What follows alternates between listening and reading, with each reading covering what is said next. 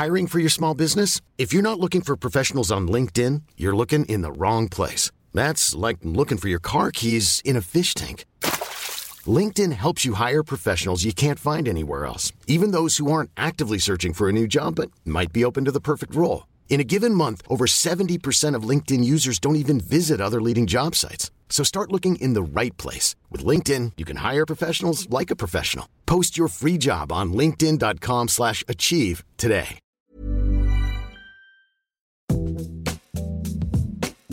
Carnet de rupture, épisode 2.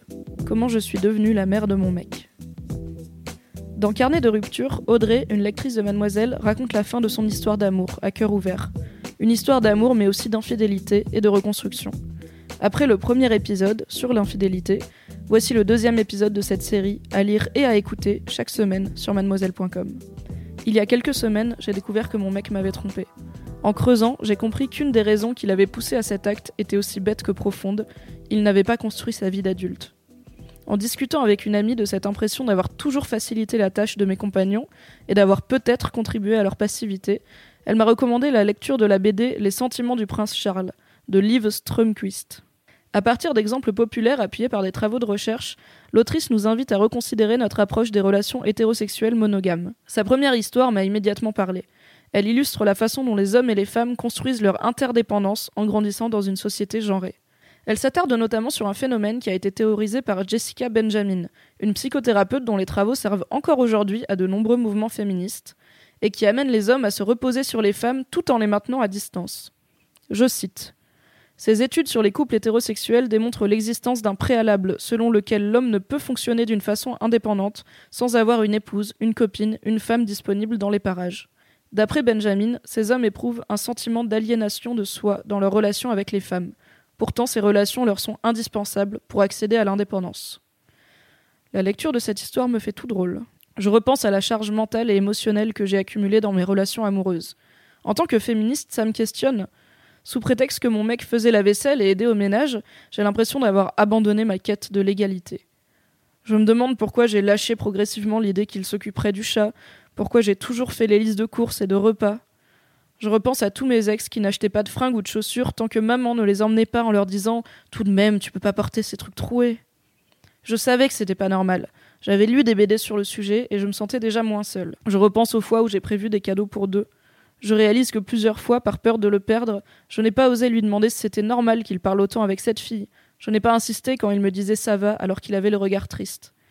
Pourtant, j'avais lu l'article de Mademoiselle sur la charge émotionnelle et ses conséquences. Je pense au couple autour de moi et ça résonne. Je ne suis pas la seule à avoir cédé, pour ne pas passer pour la relou, la contrôle fric de service.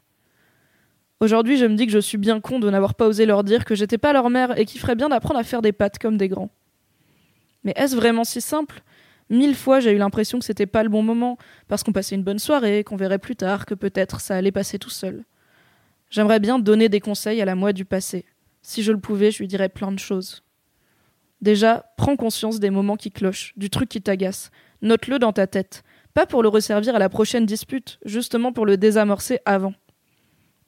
Accepte que tout ne peut pas être aussi parfait que tu l'aimerais. Prends une grande respiration et lâche prise. Jauge ce sur quoi tu peux faire des concessions ou pas. Ensuite, confronte ton partenaire ou ta partenaire. Parle-lui calmement de tes insatisfactions.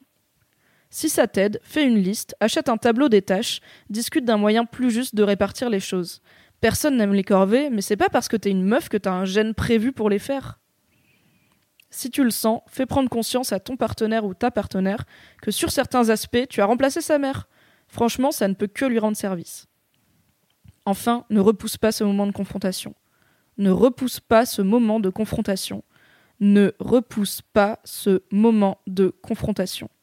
Je suis bien placé pour te dire qu'il va t'exploser à la gueule à un moment. Et ça marche pour tout. Ça marche pour les corvées, pour le cul, pour un comportement déplacé, pour un doute que tu peux avoir sur tes sentiments.